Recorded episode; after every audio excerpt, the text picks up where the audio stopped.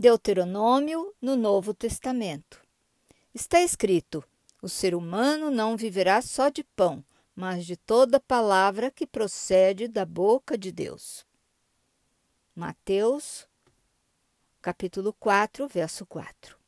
Quando Jesus teria dito essas palavras que Mateus registrou? Logo após ser batizado, quando no deserto o tentador lhe disse: Se tu és o filho de Deus, manda que estas pedras se tornem pães. Mateus 4, verso 3.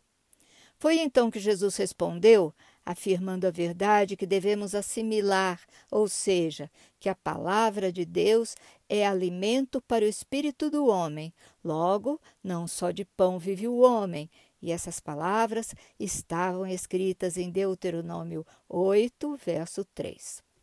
O tentador insistiu e pediu que Jesus se atirasse do alto do templo e ordenasse aos anjos que o guardasse. Ao que Jesus respondeu: Não tentarás o Senhor teu Deus. Palavras de Deuteronômio 6, verso 16.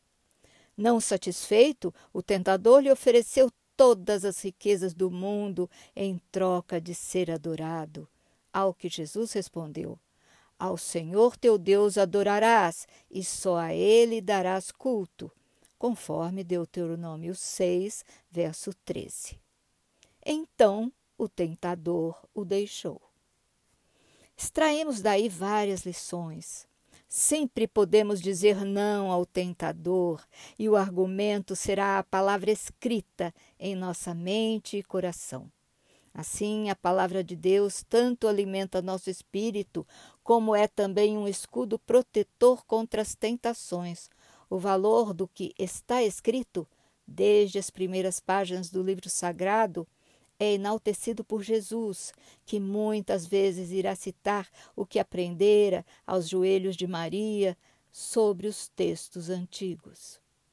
Muito significativo observar que, quando Jesus ressuscitado aparece aos dois discípulos no caminho de Emaú, quando estava praticamente deixando esta terra, achou oportuno destacar as antigas Escrituras como se vê no livro de Lucas, capítulo 24, verso 27. E começando por Moisés, discorrendo por todos os profetas, expunha-lhes o que a seu respeito constava em todas as Escrituras.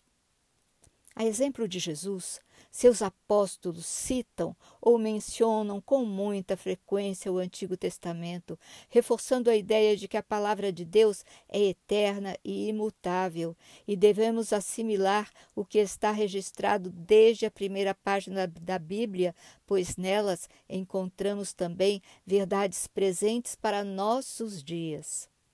A Bíblia interpreta-se a si mesma, diz Ellen White, que complementa em seu te texto Exaltai-o, de 11 de abril, página 116, o Antigo Testamento derrama luz sobre o Novo e o Novo sobre o Antigo. Cada qual é uma revelação da glória de Deus em Cristo.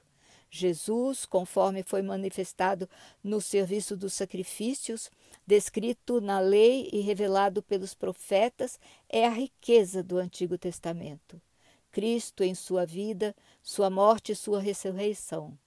Cristo, conforme é manifesto pelos Espírito Santo, é o tesouro do novo.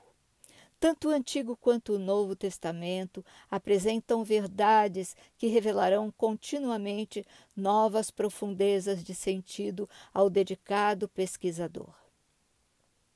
Segundo Ellen White, em Obreiros Evangélicos, páginas 312 e 313, há mistérios a ser esclarecidos, declarações que a mente humana não consegue harmonizar, e o inimigo buscará levantar argumentos sobre esses pontos que seria melhor não serem discutidos.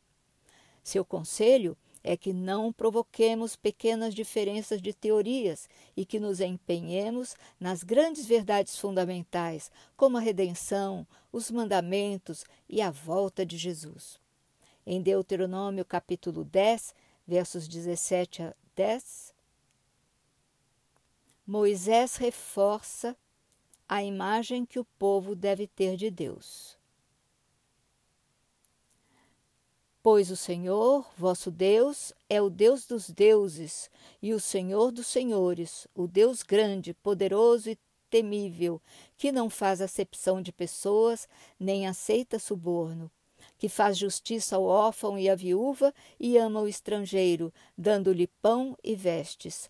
Amai, pois, o estrangeiro, porque fostes estrangeiros na terra do Egito. Corrigindo a citação, Deuteronômio 10, versos 17 a 19. Não fazer acepção de pessoas significa ser imparcial, e no original hebraico isso está expresso por uma figura de linguagem que significa não levantar rostos, originada da necessidade de impedir que o veredito de reis ou juízes fosse conforme esses reconhecessem o réu como pessoa importante ou não. O Senhor dos Senhores, no entanto, é imparcial. E essa mensagem de Deuteronômio é plenamente vivenciada por Jesus em seu ministério da terra, jamais fazendo acepção de pessoas, como dizem os apóstolos em vários de seus textos, como Paulo faz em Atos 10, verso 34, em Romanos 2, verso 11, em Gálatas 2, verso 6, em Efésios 6, verso 9, em Colossenses 3, verso 25, e como faz também o apóstolo Pedro em sua primeira epístola, capítulo 1, verso 17. A ideia evocada é a imparcialidade e justiça de Deus. E em cada texto o apóstolo Paulo aborda a ideia de não levantar rostos, contida em Deuteronômio.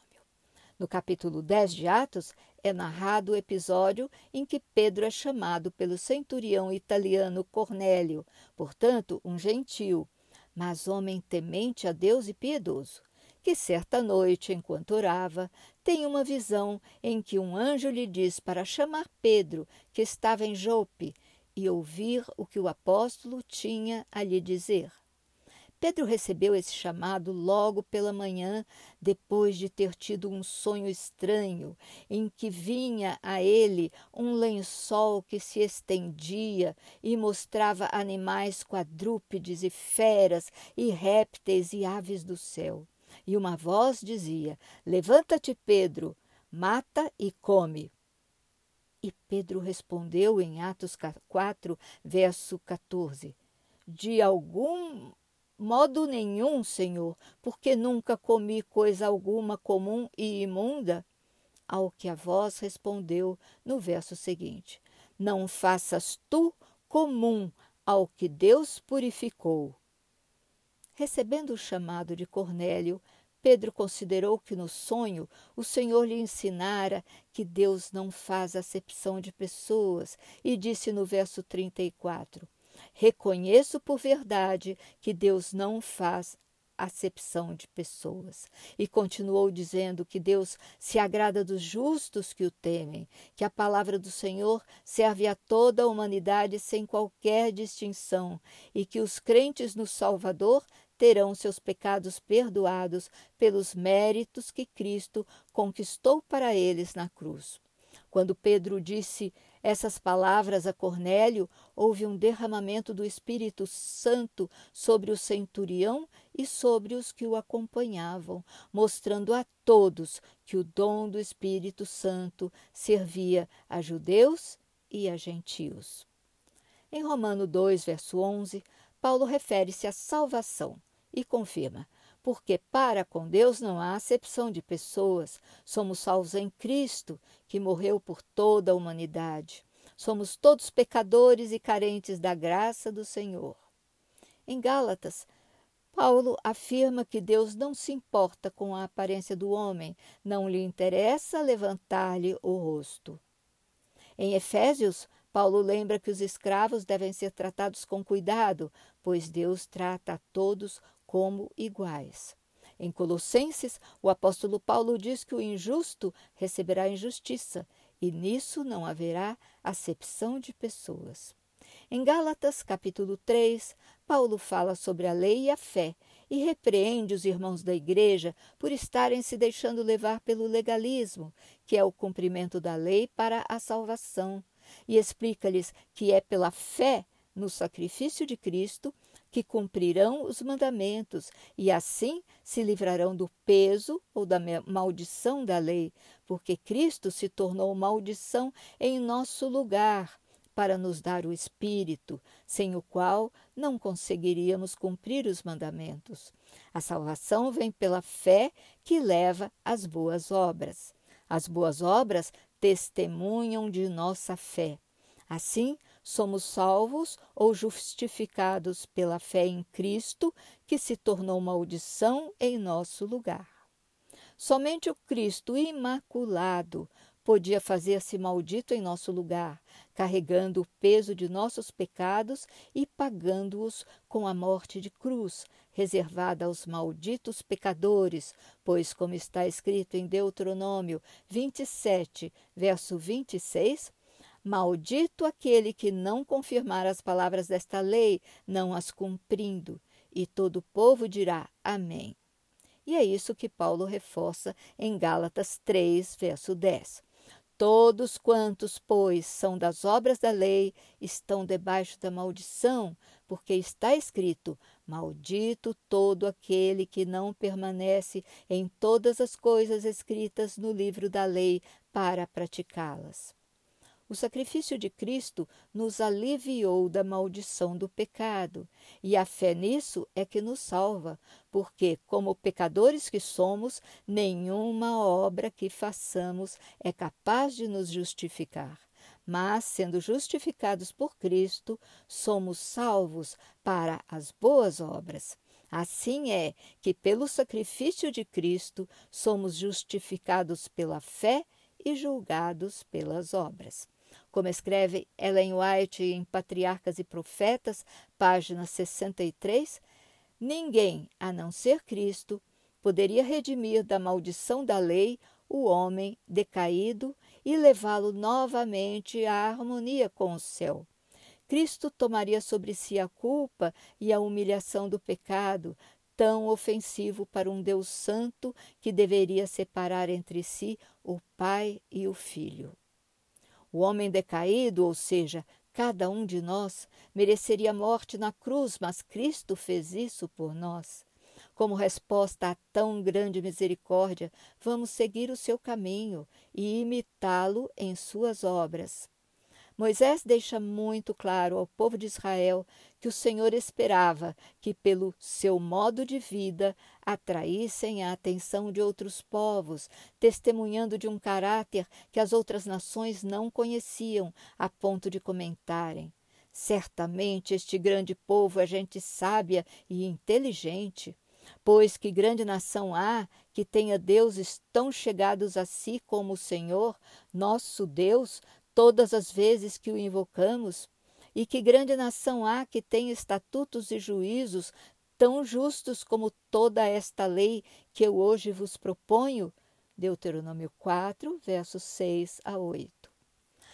Mas, lamentavelmente, em vez de influenciar positivamente outros povos, Israel deixou-se influenciar pelos costumes e crenças pagãs dos vizinhos, e não foi por falta de aviso. Em Deuteronômio 18, versos 9 a 14, Moisés os alertara sobre as abominações daqueles povos, que incluía queimar os filhos, fazer adivinhação, prognosticar, agourar, praticar feitiçaria, encantamentos, mágica e necromancia. Israel deveria fugir dessas abominações, pois o Senhor, seu Deus, não lhes permitia tal coisa. Ao contrário, conforme Deuteronômio 18, verso 13, perfeito serás para com o Senhor, teu Deus. Essa mensagem ressoa nos versos de Mateus 5, verso 48. Vamos ler. Sede vós, pois, perfeitos, como é perfeito o vosso Pai que está nos céus. Quando Deus revelou sua lei no Sinai, o povo hebreu teve medo de morrer pela presença do Senhor e pediu a Moisés que fosse o intermediário entre eles e Deus. Assim fez Moisés, mas contou ao povo que Deus lhe fizera a seguinte promessa. Está em Deuteronômio 18, versos 18 e 19.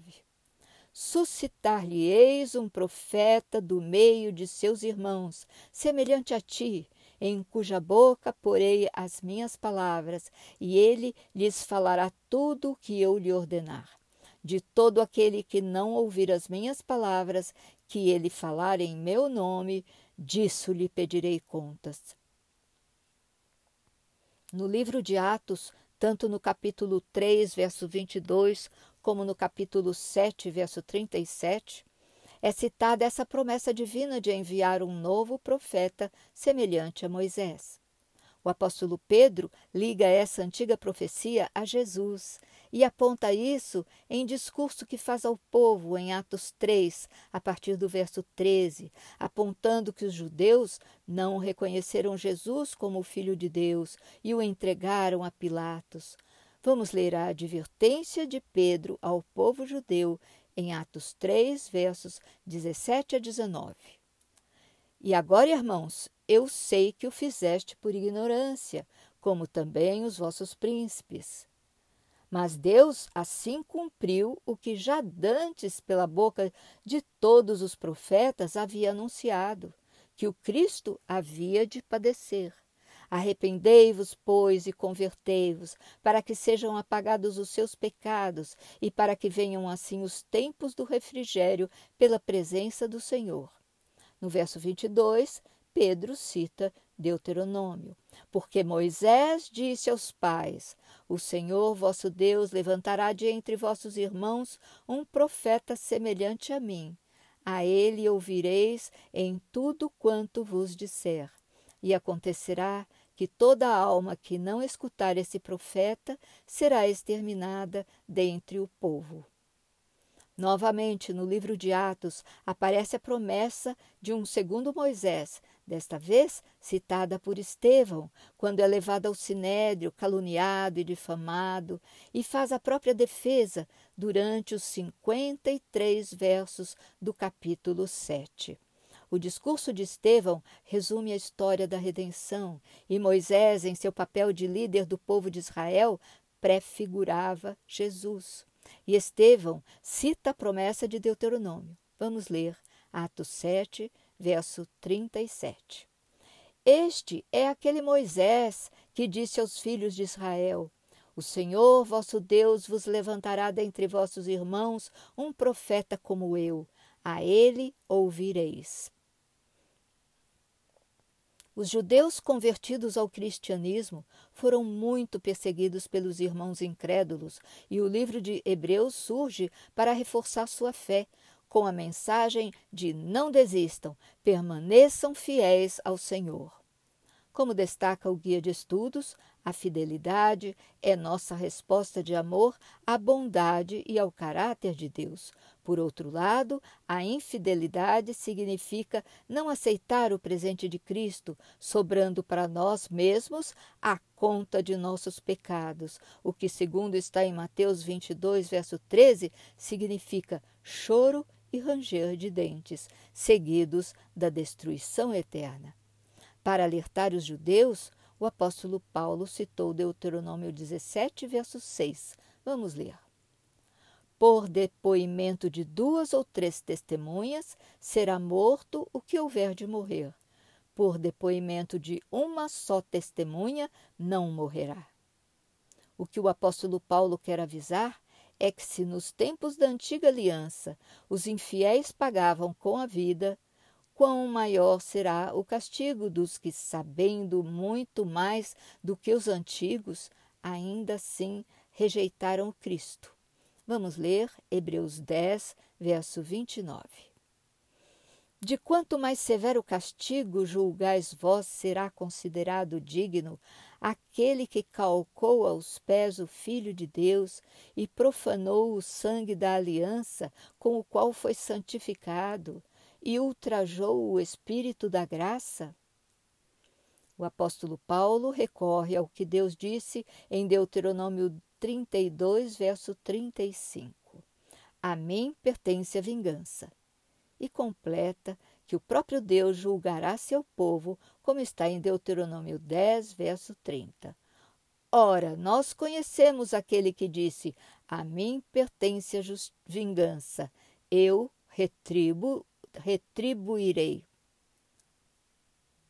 Se aqueles judeus infiéis que ouviram Paulo não entenderam a gravidade de seu pecado e o risco que corriam, não puderam alegar falta de aviso.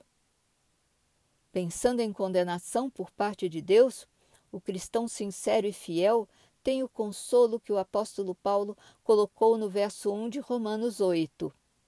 Agora, pois, já nenhuma condenação há para os que estão em Cristo Jesus.